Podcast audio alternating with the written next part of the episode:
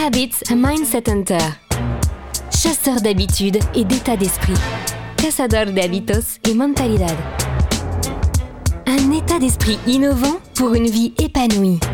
Une émission de et avec Melika Badreddine. Hello, comment ça va les Habit Center? Aujourd'hui, on va parler de l'habitude de savoir s'entourer des meilleurs et c'est notre ami JFK et non pas Jean-François bien sûr, mais John Fitzgerald Kennedy euh, qui nous donne tout un art de leçons. L'art de la réussite consiste à savoir s'entourer des meilleurs selon lui pour atteindre nos objectifs, notre plein potentiel. Le but c'est pas non plus d'être la personne la plus intelligente de la pièce. Si effectivement vous n'êtes pas la personne la plus intelligente de la pièce, vous avez déjà, déjà, déjà gagné votre journée.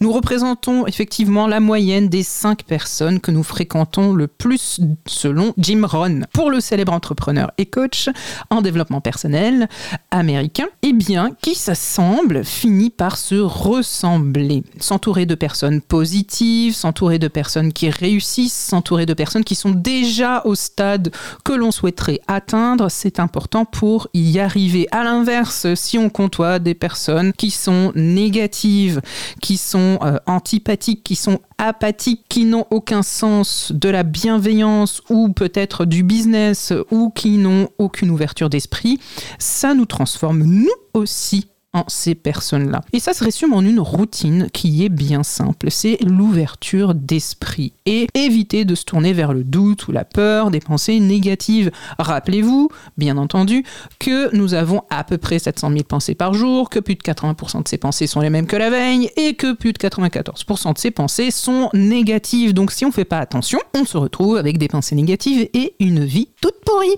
Alors c'est pas quand même pas le conseil du jour. Hein. Ce que je vous recommanderais par contre, c'est effectivement de larguer les amarres. C'est une approche qui rejoint de nombreuses personnalités influentes. Alors, moi, je l'ai connu à travers un artiste peintre, l'artiste peintre Waylan, qui observe ainsi avec beaucoup d'humour qu'il y a deux types d'individus dans la vie. Il y a ce qu'on appelle les amarres et les hors-boards. En gros, on a intérêt à larguer les amarres et à s'accrocher aux hors-boards parce que ces derniers vont quelque part, hein, contrairement aux amarres qui, par définition, restent sur place. C'était la blague du jour.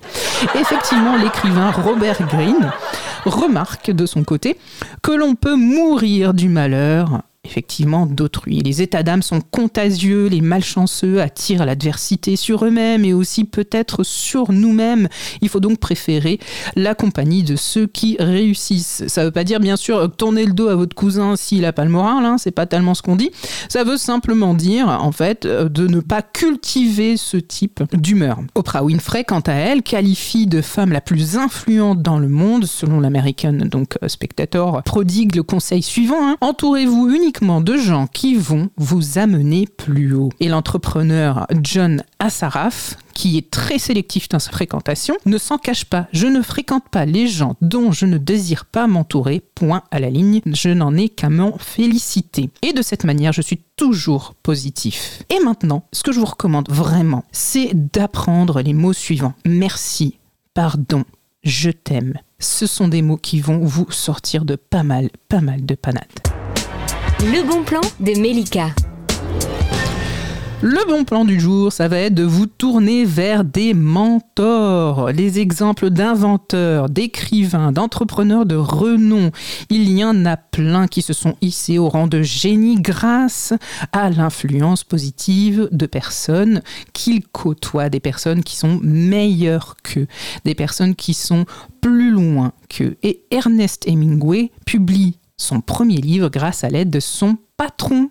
Et oui, Anderson, par la suite, il se lie d'amitié effectivement avec d'autres euh, d'autres écrivains. Mais cette communauté talentueuse l'aide à affiner son style pour écrire tous les jours.